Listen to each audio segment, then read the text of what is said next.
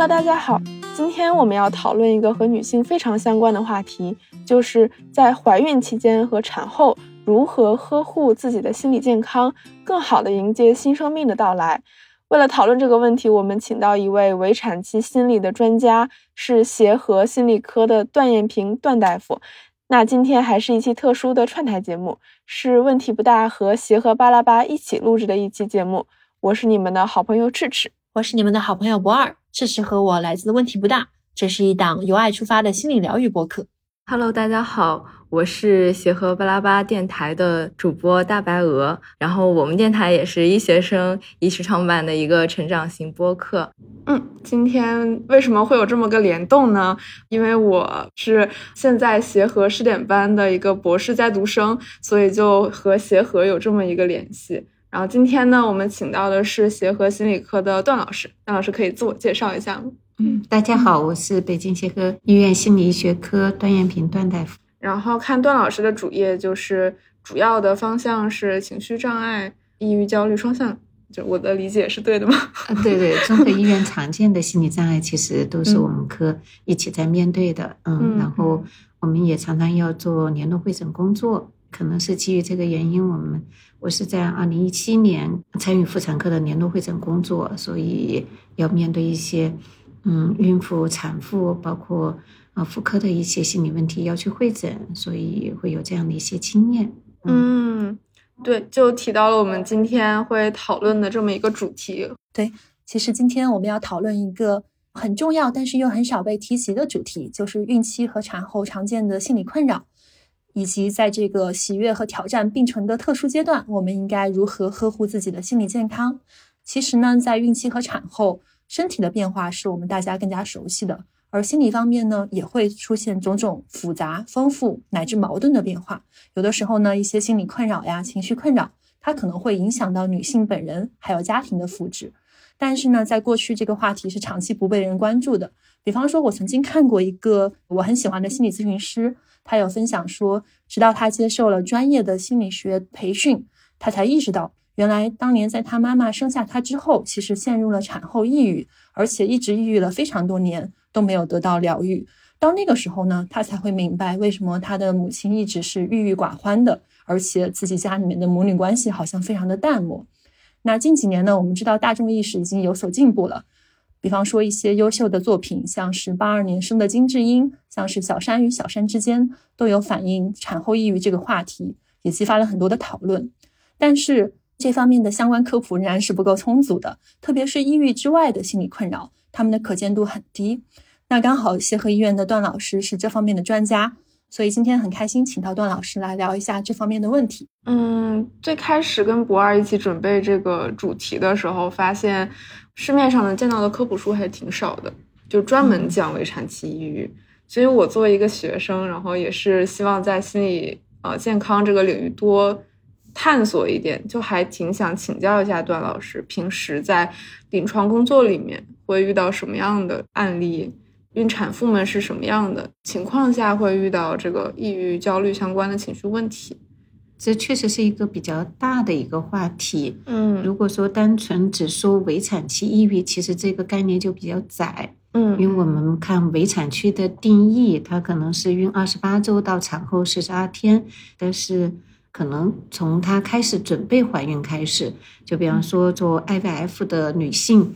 成功率可能大概是百分之四十左右，就辅助生殖。辅助生殖，IVF，对，辅助生，我还没有学妇产科，好的，需要解释一下。好的，辅助生殖的女性其实就开始已经在面对一些心理健康。嗯，然后我们现在很多女性在准备怀孕的时候也会。面对一些措手不及的角色的转变，包括很多女性都是职业女性，嗯，可能要面对如何去平衡工作，然后如何去平衡家庭。很多女性在工作当中，她还仍然承担了很多很重要的工作，而且做得很漂亮，嗯，而且把自己和工作照顾的都还是挺好的。其实是找到一个时间上的平衡。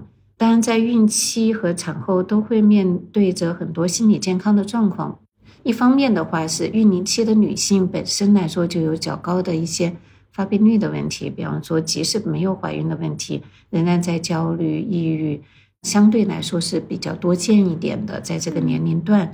另外一个的怀孕之后会存在激素水平的一些变化，而这些变化也会带来一些情绪上的一些波动。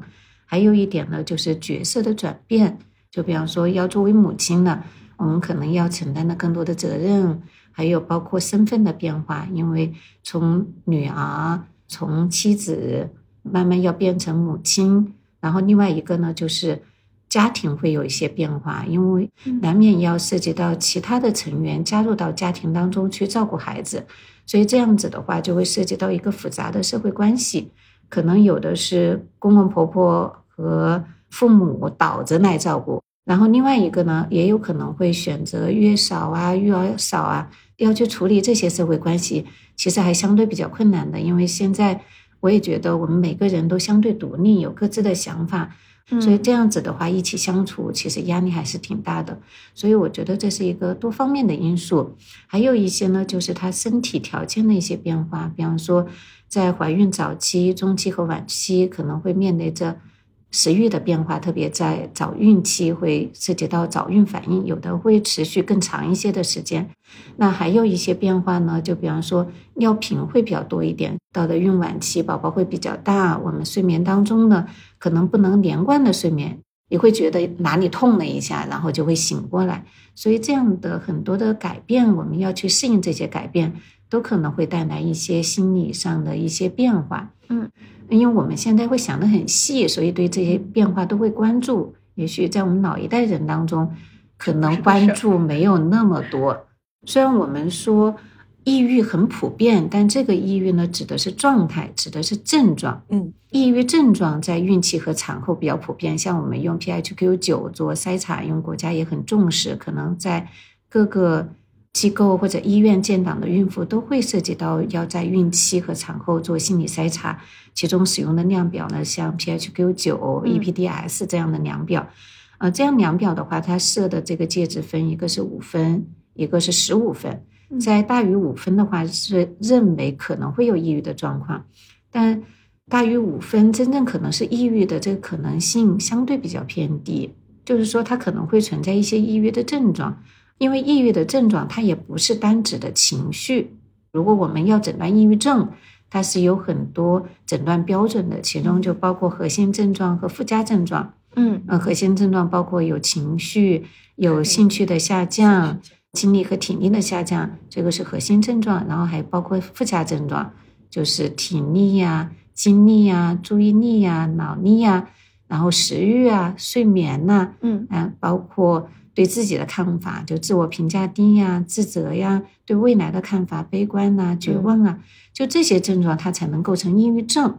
但是像 PHQ 九里面，不少孕妇呢，在孕早期筛出来是大于五分，其中涉及到的就是食欲的改变，吃不下，因为孕反嘛，那本来就会有吃不下。嗯，对，还有一个睡眠的改变，因为会尿频，所以很容易大于五分。嗯，但真正能达到大于十五分，就是。刚才所说的这些症状条目基本上都有，其实这个比例是相对偏低的。就是您刚刚提到了这个生理啊、社会，还有可能家庭关系环境的一些影响，想请问您，根据您在临床当中的观察，就是最终发展成可能心理障碍或者是比较严重的情绪困扰的这些妈妈们身上，呃，您觉得哪一些压力源，据您观察是非常突出的？不一定是已经形成研究结论的。对，我觉得这个问题确实很难用单一元素来解释这个情绪的问题。你要说相关的一些压力因素，嗯，挺难去分析的，因为，嗯，它不单纯是来自于外界，也有可能来自于素质，就是我怎么看。特别在产后哈，有不少的家庭是会选择北方，可能还多一点，会选择跟南方的家庭一起生活。所以这样子婆媳关系呢，就成为一个相对来说要相处起来可能都要各让三尺的这样的一个相处关系。但在这个时候，如果说我们女性相对来说敏感，就是比方说婆婆说的一句话，我可能觉得这句话针对自己了。那如果这样子产生一些负性的思维方式，有可能会跟情绪的产生有关啊，这是我们说的认知模式。当然还有其他的，就比方说压力特别大，宝宝特别难带，几乎在产后睡不着觉，这也是一个可能的问题。但孕期出现抑郁的状况，我们还是会担心既往的病史和家族史。就比方说，在过去曾经诊断过抑郁症，在孕期的时候，我们可能对抑郁的关注和重视还要更大一点。然后另外一个呢，就是家族史，可能这些的话是我们要重视一些。但要说哪一个具体的压力会产生抑郁，我觉得这个还是没有定论的。哎，我我好奇段老师日常如果能能碰到这种案例的话，他们通常会遇到什么样的家庭的矛盾？就刚才不是说婆媳关系很难处之类的？其实不单纯婆媳关系不好处，嗯母女关系也不好处。嗯嗯昨天下午刚好我们是教学门诊，然后我就接诊到了一个青年女性，她当时的主诉是胸闷两个月，然后在我前一个接诊的大夫门诊上，她已经完善了比较严重和危险的疾病的筛查，然后其实都没有太多的问题。当时追问了一下那两个月之前曾经发生过什么事情，然后她当时就跟我描述说，她妈妈说帮她。把眼镜拿出去修，但是可能当天晚上没有修好。她因为这个事情跟她妈妈有点生气，觉得她妈妈没有帮她把这个事情给做好，然后生气一个晚上都没有睡着。我就又追问了一下，我就说你在跟妈妈一起生活嘛？然后她说是因为她妈妈要帮她带小孩儿，担心月嫂照顾不好。就是她其实生宝宝已经过去两年了，但是一开始的时候她生产完之后就非常担心。月嫂照顾不好孩子，她就在频繁的更换月嫂，然后到后面她仍然不能解除自己这个焦虑，就是觉得我自己也照顾不好月嫂，她也担心照顾不好自己的小孩，然后最后就让他的妈妈过来跟他一起照顾。但在这个过程中，其实他的情绪就是一直处在一个容易着急啊、容易焦虑的这样，然后也没有在生完孩子之后再恢复到正常的工作，就一直在家。嗯，相当于现在就有。呃，三四口人对的关系，就除对了他先生之外，可能是对，确实是挺不容易的。而且有的时候在母女关系当中，我们是学过基本心理需求的，嗯，是吧？学过，是的，基本心心理需求呢是可以放在这里去理解家庭的关系的。嗯，就比方说其中比较重要的，像依恋，嗯嗯，自主，嗯 自尊。然后包括身体舒适度，嗯就这些方面会在产后可能会有一个基本心理需求满足程度的一个降低。就如果说我们跟嗯母亲的关系是很连质的、很紧密，是难免会有自主的降低的，都很难完全按照自己的想法来做嘛。当然，如果说我们要保持足够的独立，就是这个家我说了算，那难免呢就是可能要跟母亲之间的这个关系谁来妥协。四个月加辅食还是六个月加辅食？加辅食的时候是吃胡萝卜还是南瓜？洗衣的时候是用洗衣粉还是肥皂？啊、还是哪个洗衣液？这是生活当中的很多细节，到底听谁的？所以有时候呢，我们难免要去不断的去处理依恋、自主、自尊这些方面的基本心理需求的一个情况。嗯，如果说幸运的话，是家庭的人口结构哈，既有月嫂。又有父母，还有自己的这个小家庭。如果这些每个人都很智慧的话，可能都会让一步，就是彼此之间都保持一定的距离，来实现自主，就是一盏茶的距离哈。就茶还没有凉，我们正好走到。但是呢，如果说过于紧密，比方说在这个家庭里面呢，母亲是很容易推开门来看她的女儿，或者说婆婆很容易推开门给她的丈夫盖被子。这都很难想象这个家庭的关系如何去相处。听起来，如果他本来家庭关系就比较粘滞，就是很近，嗯，那在怀孕之前，他的一些心理问题可能就有一点苗头，就是他不会因为怀孕这件事情本身导致了这个结果。嗯，我觉得大多数情况下不太会因为怀孕本身导致抑郁，因为我们也做过测量，用 mini 一个半定制的访谈工具来。对 PHQ 九筛查出来大于五分的孕妇，再做一个访谈，就是将近四百多个孕妇的数据当中，我们可以看到，只有百分之七左右是符合抑郁发作的，就是符合一个诊断，并不是说 PHQ 九大于五，那我们就可能是抑郁症了。其中还是有很大的差距，所以我们一定强调的，我们是对抑郁症状的关注。抑郁诊断的话，它可能是一个更加复杂的问题。然后另外一个角度呢，就是抑郁症的病因现在是不清楚的。除了我们了解到的神经递质，像五羟三、去甲肾上腺素、多巴胺类似这样的神经递质之外呢，也有一些研究呢认为跟一些呃性激素有关，特别是产后。所以我们可以看到文献当中，有一些国家呢已经认为雌激素可以用于产后抑郁，但这个还不普适。它不是一个普世的观点，嗯，然后还有其他的一些，包括褪黑素啊，然后还有其他的催产素啊，嗯，就这些，它相对复杂的构成了抑郁发生的可能的病因，所以也有可能孕期会容易出现抑郁的情绪，或者说像我们说产后忧郁的比例就比较高，百分之四十到百分之八十，但产后忧郁呢，并不足以诊断抑郁发作。产后抑郁呢，完整的疾病名称叫抑郁发作起病于产后。嗯嗯嗯嗯，那我会想到，我之前看过一本书，作者是美国的一位心理医师，他也是专攻孕产期这方面的心理健康的。然后他在书里面有一些观察和总结，我觉得很有意思，跟我们之前在大众媒体的了解不是很相同。比方说，书里面就有讲这个产后抑郁症这种。大家更熟知的说法呢，有一定的误导性。首先，时间其实是不限于产后的，这个段老师刚刚也有讲到。其次呢，抑郁并不是最常见的症状，焦虑症状其实比抑郁症状更常见。当然，不一定是说焦虑症比抑郁症更常见。所以说，在美国，他们有一个词叫做 PMS（Perinatal Mood and Anxiety Disorders），用这个总结这个阶段的心理困扰。就是认为焦虑和抑郁之外，还包括强迫、创伤乃至双向情感障碍和精神病型的症状。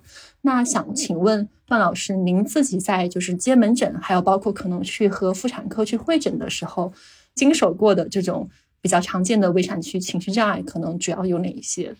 对我们不太不太愿意总用经验来说哈，对，因为我们对对，因为我们确实是发表过文章，就是我们最近有研究生发表过一篇文章来调查调查的孕期和产后的具体的数据，我不太能记得分别是百分之多少哈，我们是可以从文献里再查一查看看的。确实焦虑可能普遍一点，除焦虑之外，可能普遍一点的是抑郁。然后剩下来像强迫、双向分别都是有的，精神分裂症啊，类似这些我们也是能筛到的。所以，因为每个女性都有怀孕的权利，我们并不会因为诊断过双向情感障碍或者诊断过精神分裂症就不适合怀孕，并非有这样的法律条文，也并非有这样的一些建议。所以在病情足够稳定的情况之下。怀孕本身来说是她的权利，那既然是她的权利呢，那代表着医生的职责就是陪伴她在整个孕期当中的稳定。这可能是我们面对的问题，并不是因为她怀孕之后出现的这个状况，因为它是一个很断面的研究，很断面的研究它就不是一个病因的，它能解释因果的。所以我们所看到的这些状况都有的情况下，背后的情况还是比较多一些的。嗯，对，这是我的想法哈。如果说单纯说常见的我们要去面对的状况呢，我觉得是焦虑。嗯，但焦虑可能社会心理因素占的成分也是挺多的。嗯，现在基本上每个孕妇都可以去百度一下。我记得印象特别深刻的是，曾经有一个妈妈来了之后告诉我，哦，我的孩子他的头围假设是三十一，当时的这个。孕周的话，头围应该是二十九，那就相当于我宝宝的头围要比标准头围嗯大两个单位。呃，对，因为此呃就会很担心，那怎么生呢？能不能顺呢？还是剖呀？我们可能学医有医学背景，我们大概心里能清楚，因为我骨盆是这样子的，这个头围我是过得去的。所以有的时候我常常在门诊里面做的工作就是劝他。不要再去查网络信息了，尽量少的去查网络信息了，因为有一些这种大量的信息会让一个人比较混乱，嗯，而这个混乱的话会让自己不安。你比方说，我拿了一个单子，上面有一个加号啊，或者我拿的单子上面有个箭头，我比正常值高了零点二，我在意还是不在意呢？所以有的时候，比方说我要过三周我才能够到我的产检时间，我要去见产科医生，那我这三周怎么去面对？就是我见过最多的也就五个宝宝的家庭，大多数家庭就一到两个宝宝，这代表着一个家庭，他几乎所有的期待都在这个孩子身上，所以他的责任是需要优生优育。就是我这个宝宝出生的时候指标是合格的，至少是健康的，生下来再去拼别的嘛，其他的就是这些方面开始焦虑了，对，开始焦虑了，对对，所以这就是对女性来说会有比较大负担的啊。这个负担的话，如果说我们能够把嗯，就包括这个水诊呐，然后做的更清晰，然后这种关系建立的更稳定、更信任。我们尽量的让这个信息单纯和简单，尽量少的孕妇去查广泛的信息。而且尽可能的不查负性的信息，因为现在有不少人告诉我们，如果说他在网络上查过胚胎停育，海量的胚胎停育的信息就会在他打开那个，就会变成一个信息茧房。呃，他他会比较容易看到这种胚胎停育的这种新闻，这样会让负担很重。所以，我们我觉得我现在做的更多的是做减法，就希望他能把生活回归自己，希望他在公园里去走一走。然后跟家里人多待一待，让他的生活变得简单静下来。然后有可能的话，就建议他做一做正念，就是活在当下，既不活在过去，也不活在未来。就是宝宝，我只要三顿饭吃好了，我睡好了，没有关系的。剩下来的事情以后再说，未来的世界咱们也不知道，何苦为了为了担心未来啊，担心当下呢？所以我们做减法，我觉得这样有可能能让孕妇的焦虑感减轻一些。嗯，听上去有一点生田疗法的那个味道在里面，就是顺其自然，为所当为，不要过度焦虑。对，现在比较流行这种正念嘛，就是不带评价的关注当下。我有个问题，假如我就是看到欢迎单上有这么个加号，我就是需要有个人告诉我它是怎么回事。如果我是一个孕产妇啊，老师说不要去看那些网上的信息，那我现在应该怎么处理呢？相信你的医生，如果你有可能的话，约这个大夫再问问。嗯，或者说还有一个，比方说我今天冒出来一个问题，啊，明天冒出来一个问题，每天都有问题，每天都冒出问题，我都要去见医生，那这个现实性不是太好。其实可以做一个 list 的清单。嗯，但这些问题的话，去问医生，如果你逐条问，医生会崩溃的哈。对，那有一个办法呢，就做总结。那我比方说，我两周去产检，那我就看一下我两周的问题。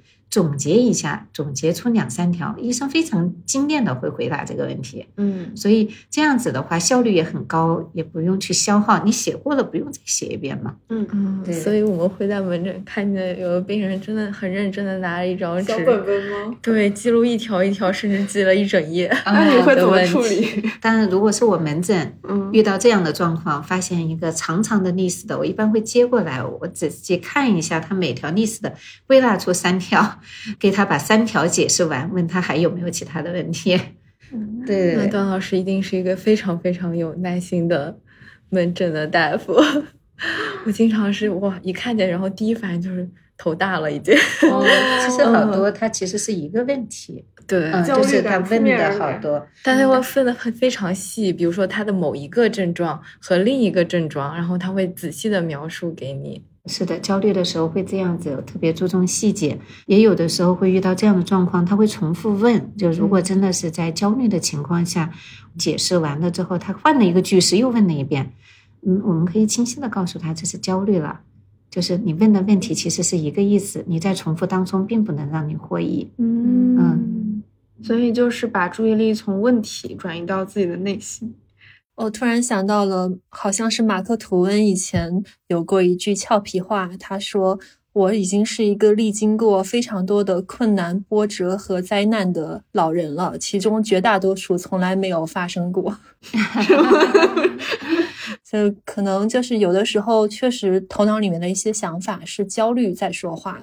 我其实有一个好奇是，就比方说，对于很多的。孕妇她更多的去了解到生产过程是不是其实能够减少那种未知和恐惧，然后那种面对不确定性的那种压力感，有利于去减少一些情绪上的困扰。就是我不知道这个平衡，不知道这个度是怎么样把握？对于度，我也没有很好的想法，因为每个人会不太一样。就我自己的一段经历，就是我在大四的时候，我发现到我们那一年级的学生特别招嫌弃。嗯，为什么招嫌弃呢？就是那个时候我们学心内科，就去做心电图，在学下个章节心电图的时候，我们又排队去做心电图。后来我发现我们的那个校医院门口就贴了一个大四学生不允许做心电图。学呼吸呢，我们就会去拿呼吸的一堆不疼不痒的药，然后袋子也没拆开，就学消化去了，然后就去拿消化的酶呀或者之类的啊，拿了一兜，我好像也没拆开，后来就发现心内科要学心电图，就常常去做心电图。为什么这段经历我觉得印象深刻呢？是因为半知不解，就我能想象我那个阶段就是。我基础的医学也学过了，然后呢，我对一些名词我了解了，但是它代表的意义是什么，我从来没见过病人，所以我也不确定。我觉得老师在说早搏的时候，我也觉得我心跳不齐。对，不知道有没有 WPW 综合征？太熟悉了，这种感觉。对，医学院综合征。对，诊断学综合征。现状呢，就是如果说我们像这样子摄入医学信息。有可能会掉入到医学名词的困扰，嗯嗯，然后这个困扰的话会让自己很不安，因为孕妇都很熟悉 NT 或者之类的哈，但是有的时候要不太懂，就不停的去查，查完这个医学名词之后，发现里面每个科的医生都有自己的语言体系，嗯，有的时候你要每个医学名词你都要把它闹明白，那你看多少信息量足够把每个知识都闹明白？嗯。啊，然后还有背后的很多医学的点，这个度很难把握。就如果让我的想象，就是特别喜欢的就是医生一看这个没事哈，对，因为这个最痛快，就是你已经看过了，你通过你那么海量的知识看过了之后，你觉得这个没事哈，这样是最踏实的。你要是希望在诊室里面，也希望医生把这个 NT 这个值代表什么意思，这个代表的是哪个指标，最终结果是没有问题。要把这一趟都说完的话，医生可能用几节课的时间都讲不完。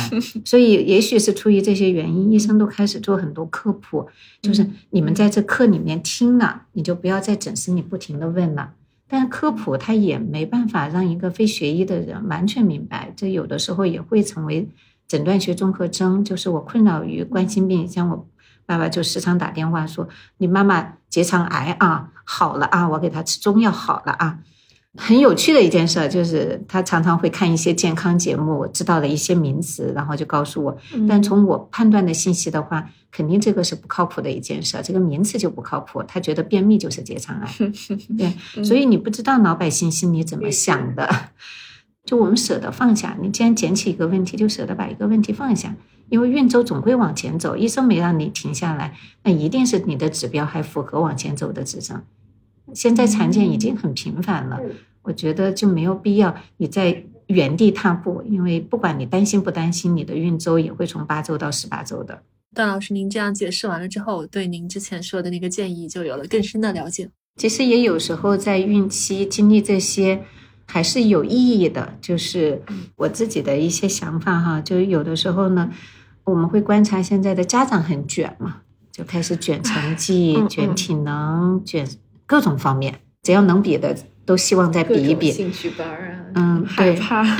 对，但我觉得，如果在孕期的时候，我们常常会讨论一个话题，就是你期待的这个指标，它一定会按照你期待的这个指标涨吗？会有一些医学的指标去告诉你是不是在这个框架之内，但我们医生是清楚的，它是均数加减标准差，所以它会形成这样的一个。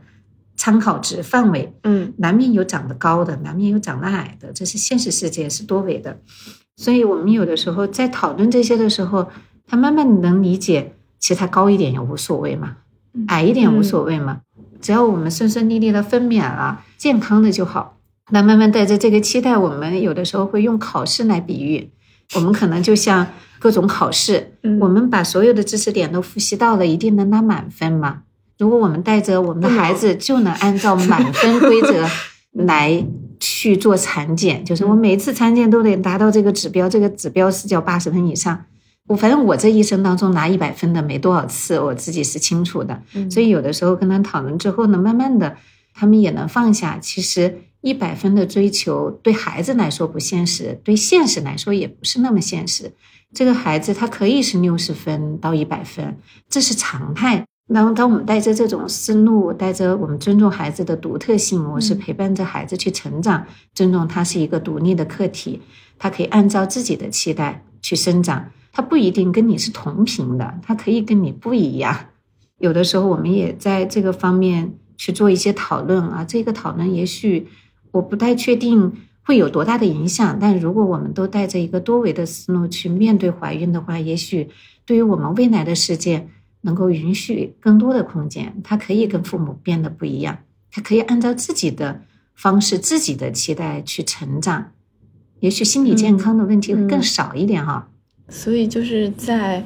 更早在还在孕期的时候，就把这个新生命当做一个独立的个体去看待。就是我打算怀孕的时候就开始这样，我我就把它当做一个独立的个体，就是我可能捎带手的带着他，就像袋鼠妈妈一样。嗯，而且有的时候好多妈妈的指标不太好的时候，宝宝长得也可以。嗯，也许对于这个宝宝来说，不管是从开始怀孕到产后，特别是希望未来。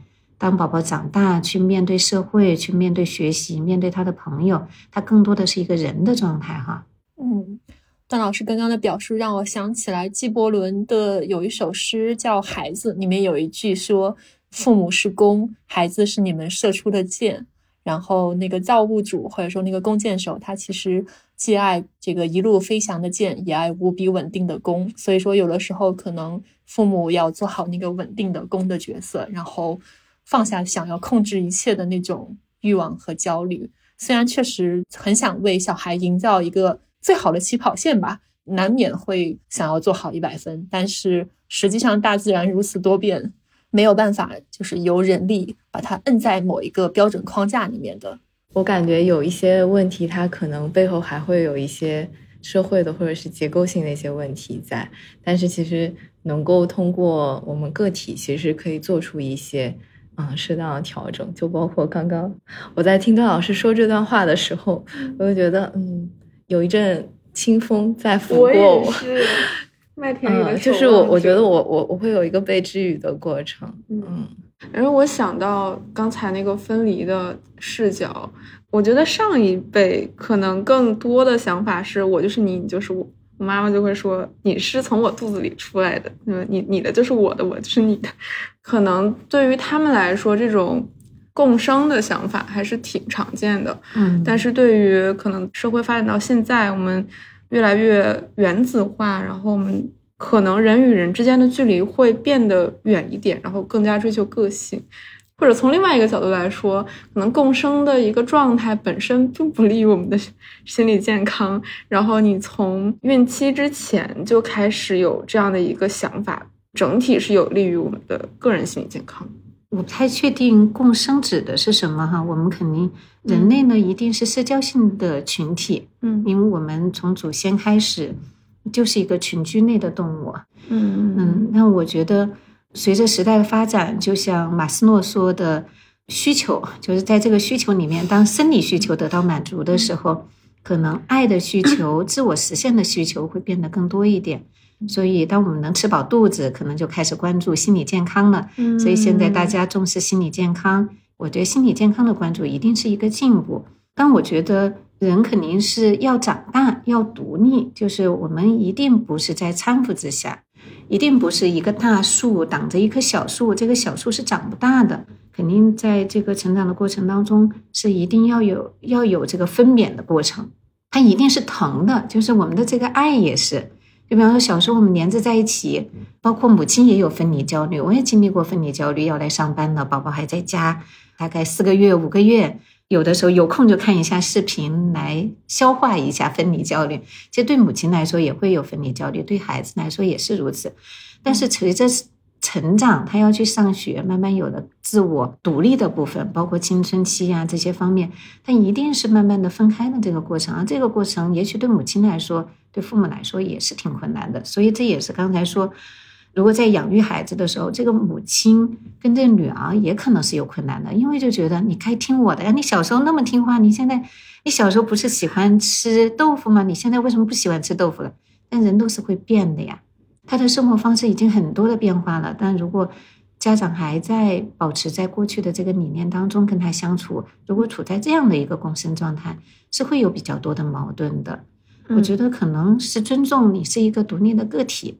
就刚才说到这个的时候，我特别感激我父母给我说的一句话，就是在我高中的时候，我爸爸郑重的跟我说：“你长大了，你上高中了，有很多事情我们不能替你去办了，所以好一些事情需要你自己去应对。如果遇到的一些困难，你想想办法，看看你能不能解决。”然后我们再来想办法，因为在我小的时候，当我遇到的一些冲突、压力，有可能我父亲会出面去找老师，或者说有的时候我会转学。只要我爸觉得健康最重要，比什么都强。但到了高中，他非常郑重的跟我说了一句话，可能并不是能像以前一样可以随便转学了，可能你需要去解决一些问题。我觉得这样子的话，赋予了一些能力，嗯，也有一些勇气。反正我的生活是我选的，我得为自己担责，那我就去担责好了。听起来好早啊，是在高中刚上高中的时候就有了。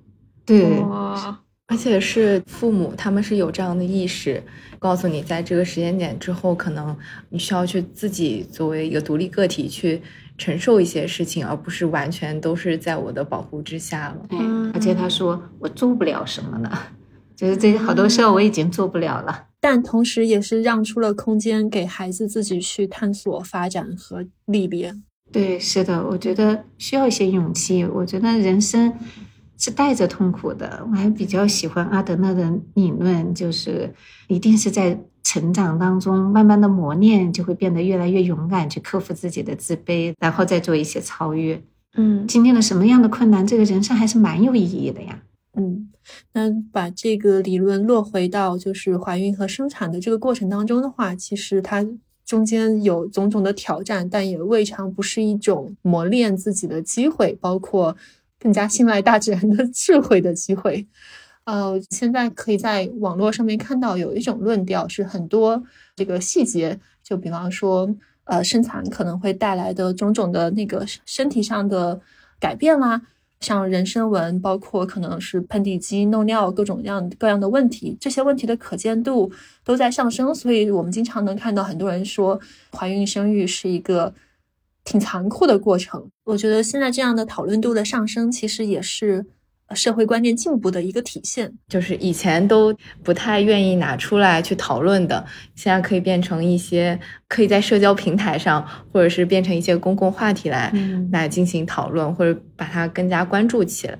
对，我觉得生与不生一定是女性的权利，她可选择。所以，就是有更充足的信息的时候，只要没有跨越到焦虑的那个范畴啊，有更充足的信息的时候，其实能让女性做出更明智也更符合她自己本人意愿的选择嘛。这些总体上来讲都是很让人开心的社会的风气的改变，而且现在也是重视的。就刚才你说到漏尿的问题，其实有很多团队就专门做盆底肌康复，所以它一定是被重视了。对，嗯，围绕着怀孕和分娩，还有一个就是之前听说有一些进化机制是让女性的大脑能够很快的去遗忘分娩相关的那个经历和痛苦，就是因为我们知道好像分娩的那个痛是十级痛，跟其他一般的痛都不能相比。括弧是在没有打无痛的状态下，括弧完毕。所以说，就是这种生理机制，让就是哪怕是当年忍受了最大的痛苦的这样的妈妈。在几年之后，他还是会忘掉这些，然后对再次去孕育一个小孩产生兴趣和信心。但另外一方面的话，也会看到，就是社交网络上有一些女性，哪怕隔了好几年，仍然能够回忆起自己当年的痛苦。特别是，比方说过程中没有尊严呐，可能是有一些地方它那个资源比较有限吧，然后医疗比较缺少人文关怀。看过很多这样的血泪故事，还有包括哺乳的痛苦啦。您觉得这种遗忘机制多大程度上是真实的？然后它会有一些生理机制在背后支撑吗？感觉这个应该是大脑在 发挥的一个作用。嗯，我没有特意的研究这个痛苦到底痛苦是记多久。嗯，就是从心理学里面，其实痛苦是人的本能，就记住痛苦是人很自然的一个过程。就比方说我们在哪个地方摔了一跤。或者掉到的那个洞里哈。然后呢，很容易我们就会记住，走路的时候到那里就咯噔一下，然后就绕一个圈走过去。对于痛苦，可能人本能的会有些记忆，并不是因为分娩本身我们对于痛苦的记忆。嗯嗯，就我们能够趋利避害的时候，就很容易去选择趋利避害。分娩呢，肯定还是会有疼痛，所以在这个疼痛之下，有可能我们会趋利避害，所以会更容易记住这些，有可能会记住这个痛苦，但是。痛苦和喜悦，它是参半的，就看我们看的是什么，不是单纯的只有痛苦。就就像刚才我们跑题了说到孩子的成长一样，如果你看到的是这个孩子的成长，他跟你打架吵架，哦，我们一看这个人的独立开始成长了，自主开始成长了。作为一个有心理学背景的人来说，高兴的了不得。但如果是一个掌控的家长，就会痛苦的不行。嗯嗯。那同样的道理，就在怀孕的这件事情上，也可能。如果说你看到的是孩子出生的喜悦啊，那一声叫还是很有魅力的。所以就包括到现在，我们笑起来就笑我家孩子的时候，我们都会模仿他出生的时候是怎么怎么哭的那一声，对，作为一个很有趣的事情。所以如果说我们的着眼点是在一个积极的一面，有可能这个疼痛本身来说，它也是一个短暂的疼痛。嗯，因为博二说的那个。机制可能存在，嗯，从进化上的角度来说还挺有道理的，但是可能再看看未来的脑科学有什么样的新证据嘛？对，可能进化出遗忘分娩痛苦的女性，生下更多孩子的概率更大。嗯，有道理。啊，一一些民间科学，一些民间科学。对，还有一个就是对疼痛的敏感性，我们没有特意的去测疼痛的敏感性。如果有机会测一测的话，有可能有的妈妈会告诉我们，就是她耐受不了多少疼痛，就针扎一下她都会疼，输液也会疼，疼痛的敏感性高，或者是疼痛的阈值低，那有可能是一个是一个其中影响。终生难忘的痛苦 对，但大多数时候其实我们都是可面对的，因为这个疼痛它也是一个寻常的疼痛，只是我们习惯性的。拼 bus 的时候，把它比喻成十，但是很多妈妈她并不觉得是十分。嗯嗯，而且现在还有一些医院已经有比较成熟的无痛分娩的技术。对，现在分娩方式也多维了，而且还参与的很多，还有什么音乐分娩呀、无痛分娩呀，已经越来越照顾女性的感受了。嗯嗯，我们刚才提到，如果在孕期我们去梳理和孩子的关系。对孩子未来成长都是有利的。比如说，我更能够看清楚我和孩子是分离的个体，我会更有积极的目光去看他的成长。那如果反过来，相对于那些就是更敏感的母亲，就更可能有抑郁或者焦虑的一个状态。那这个抑郁的焦虑的状态，是不是又可能进一步影响这个孩子在孕期，然后分娩之后的他自己的成长？你指的是孕妇吗？对孕妇的状态对孩子有什么样的影响啊？孕妇的状态对孩子的影响，我就替一些焦虑的 妈妈们 提这个问题。就我现在可能状态不太好，我更加担心我现在不好的状态会对孩子有什么样的影响，这该怎么办？现在没有研究，没有研究表明孕期的焦虑会跟孩子的某个健康状况有关。嗯，应该没有这个结论。嗯。就是比如说，我现在就很抑郁，然后我已经吃药了五年了。比如说，我现在孕期持续的在吃药，因为如果我不吃药的话，状态会更糟。我在这个状态下去孕育我的孩子，他的情绪状态是不是也会很差？之后我跟他的关系会不会很差？我跟我的家家 人的关系会不会很差？太灾难化的想法了。嗯 嗯嗯，这是负性思维方式。嗯嗯，那我觉得可能担心的这个还挺常见，也挺正常的吧。嗯，好的，倒倒是多见但，肯定不算不算是积极乐观的。嗯，就我们跟孩子肯定是不一样的。确实有很多妈妈问我焦虑了，是不是孩子更容易焦虑，或者类似这样的问题？确实有可能吧。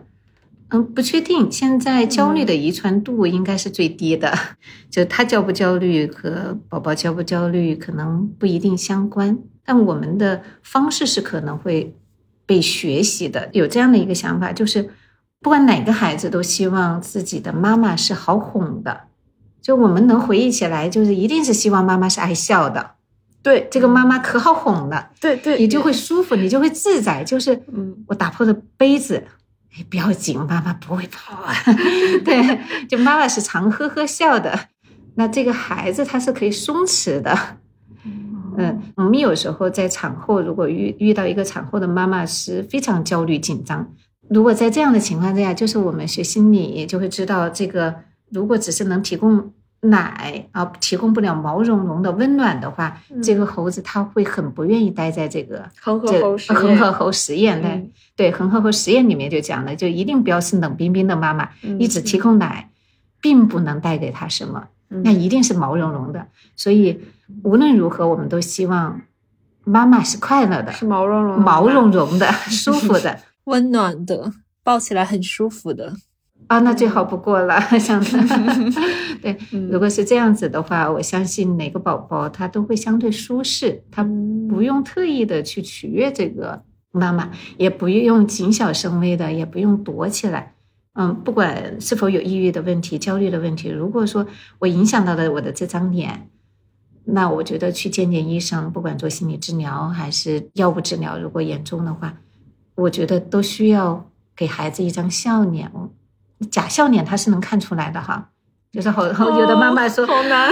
我假装笑了好久，我觉得好辛苦，但其实宝宝别看他不会说话，但是他对人的情感的感知，可能不是需要你说出来的。就宝宝，我真高兴，但是你笑不出来，他也会觉得你的高兴是假的，他也能知道，他也知道这个背后的这个状态。我不确定会不会影响这种依恋的形成，但是这个状态一定是让宝宝不舒服的。嗯，就是我们期待的是能够提供温暖和爱的这种状态和环境，但是如果你没有足够的这个能量去支持你做到的话，其实也没有关系。就是比如说，我可以寻求医生的一些帮助，或者是一些社会的支持，然后去调整我自己的状态，去调整我自己这个能量池。嗯，不要忘了自己家人，家人一定是跟自己要站在一起的，要把它用起来嗯，不要把它孤立起来。就比方说，有的时候有的妈妈说做卫生做的不干净，所以非得我来做，被这样否定了之后，有可能这个主动性就嗯就会弱一点。那我们尝试着把这些家人们的资源用起来，大家一起做一些事儿，分摊一下，那有可能自己既能感觉到温暖，也能感觉到参与感。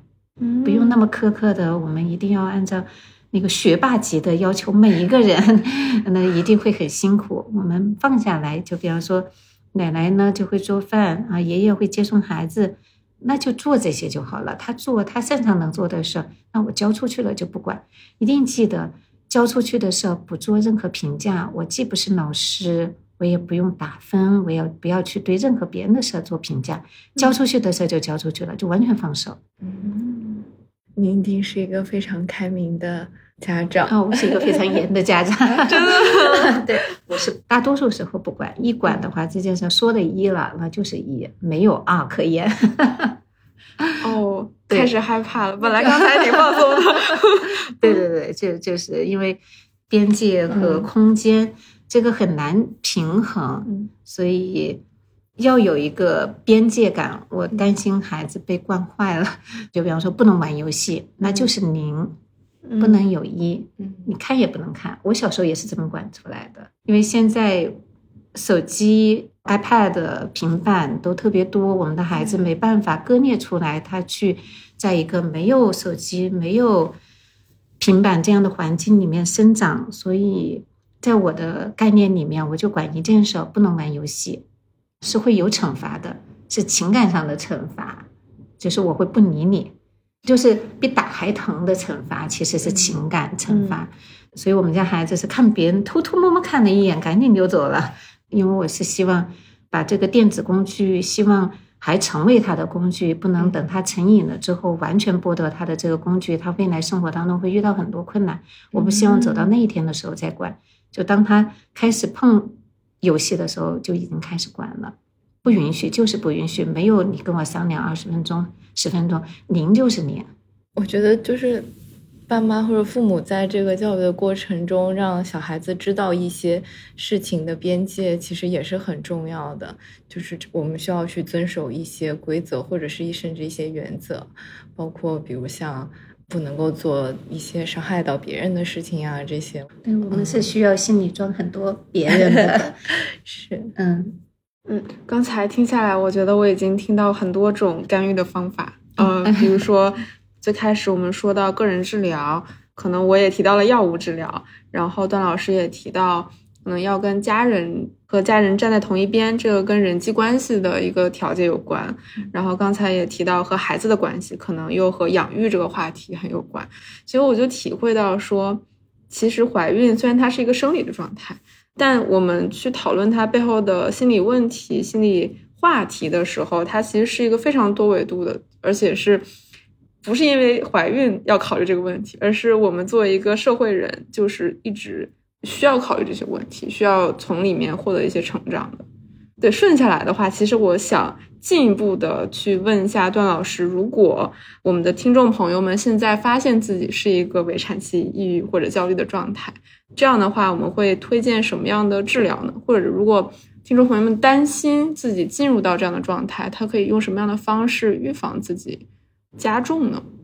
如果是治疗，我觉得还是跟医生在一起。嗯嗯，比如说有什么方案吗？这 确实，首先一个的话，如果没到病，我们一定不当病人看。所以我永远强调，孕妇一定不是病人，她是一个人，健康的人，只是怀孕，我们要优生优育，要在医院来。所以，即便有焦虑、抑郁的情绪，那每个人都是会有的。我们仍然是以心理健康的维度去跟他一起去面对他所遇到的这些困难。所以，咨询是很重要的。我们可能要去陪伴、讨论，讨论到关系层面的，讨论身份适应方面的，讨论压力管理方面的，讨论健康管理，怎么吃，怎么运动。这些方方面面，他遇到的困难，就是我们可能要开放去讨论的这个话题。这是维护的是一个健康。嗯，如果真的生病了，那我们要治疗还是要治疗的。治疗的方式呢，能不用药的情况下，我们仍然会争取不用药。嗯，因为药物来说对怀孕的影响，它是 C 类，就是利弊是不明的。如果不得不用药的情况下，权衡利弊，会为了保障孩子和孕妇的安全，会选择药物治疗。嗯，那个心理治疗的方面呢，包括认知行为治疗啊，嗯正念治疗啊。有的时候我们一般不太会去选择精神分析的治疗，因为在这个阶段去扰动他对他的获益是相对不那么有利的。他可以产后再去做，比方说扰动他跟母亲之间的关系，扰动他的成长经历，再把创伤挖出来。这些的话，一定是让他的人格和情绪更不稳定。我们不会去扰动他，而是在保持稳定的情况下，让他变得更好一点。所以，支持性的为主，认知治疗可以用。嗯，然后另外的话就是药物治疗，药物治疗不得不用的时候是可选的，比方说 C 类的药物。还有一个呢，就是如果抑郁严重到一定程度，存在自杀风险的时候，一定要去找医生。医生在权衡利弊的情况之下，可能会选择一些治疗方式。这些的话是要到一定程度，我们才会去考虑。所以，相信您的医生，先去跟他讨论，然后根据不同的情况再做一些选择。嗯，那焦虑的话，其实是类似的吗？还是呃，焦虑因为是一个普遍的情绪，我们没有单独去测焦虑哈，因为现在我们。对孕妇所做的筛查，就是重视的是抑郁问题，所以我们很容易筛出抑郁问题来。焦虑，但是是一个普遍的问题，对我们现在焦虑水平还是普遍性的偏高，所以也是要做一些支持的，正念呀、放松啊。刚才说的这些，比方说减少信息，就是医疗信息、医学信息的设计，就是尽可能让它变得简单、清晰、明了。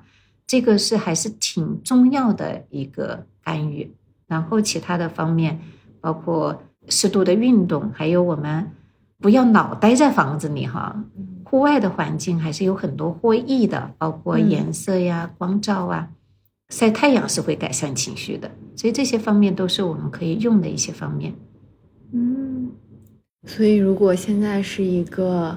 呃，准妈妈，或者是甚至是在有怀孕准备的这样的一些朋友们，其实更多的时候是你要先区分清楚抑郁的状态和他真正到达一个疾病状态之间，其实它是有很大的区别的。嗯，如果说是真的有一些不开心的时候呢，可能更多的是你存在疑惑的时候，应该要去请教或者求助一下更加专业的人士。多出去走走，多笑一笑。对，所以一般是去挂医院的这个心理科，会不会有的时候产科也会帮忙推荐或者是转介过去？对，嗯，应该都是可以的。现在心理医学科应该在全国还是比较普遍的有了吧？应该是二零一三年精神卫生立法之后，要求所有的三甲医院都要有心理医学科或者心理科或者精神科这样的一个设置。嗯嗯。然后，可能现在随着时代的发展，我们可以看到，北京有很多二级医院、社区医院，已经有很多医生开始转岗培训，开始有一些心理科或者精神科的这种资质了。所以，大家就医可能越来越方便，甚至在身边都可以看到医生了。所以，心理健康确实现在成了一个比较重视，也有很多医生也可以在当地去看一看、问一问，有可能资源就在身边。我有一个替大家问的问题，因为如果我发现自己状态不太对，那我可能会想，我不对到什么程度一定要去医院呢？是不是我去了医院就是有病呢？那我是不是先问一下其他的心理咨询机构，或许是更适合我的地方？但实际上了解了情况之后，发现就是问了一些咨询师朋友，他们可能就对于孕妇的这样一个状态。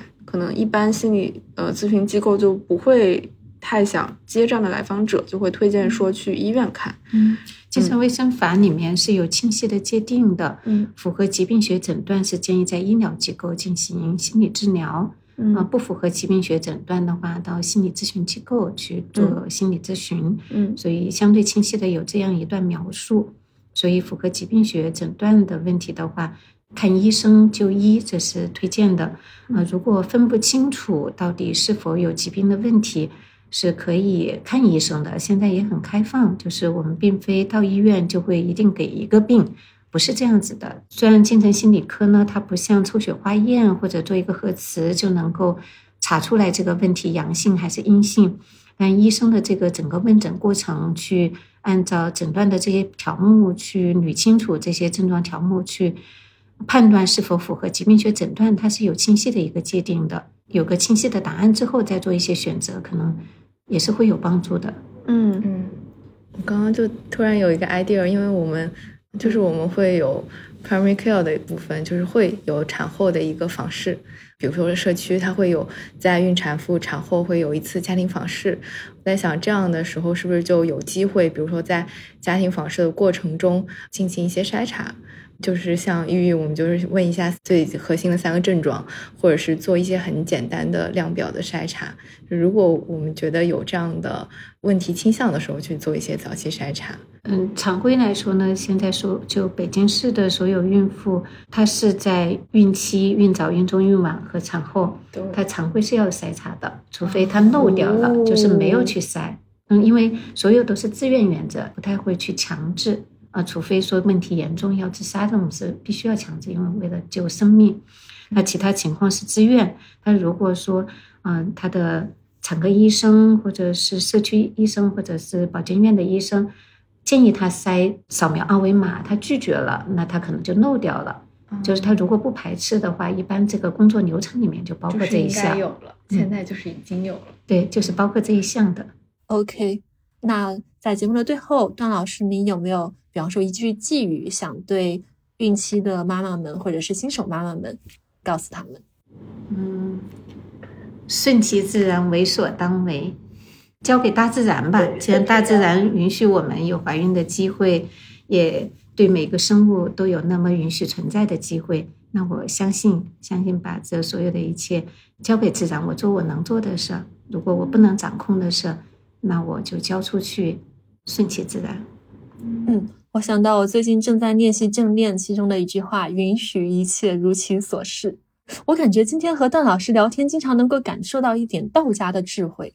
不知道迟迟和白鹅有没有同样的感受？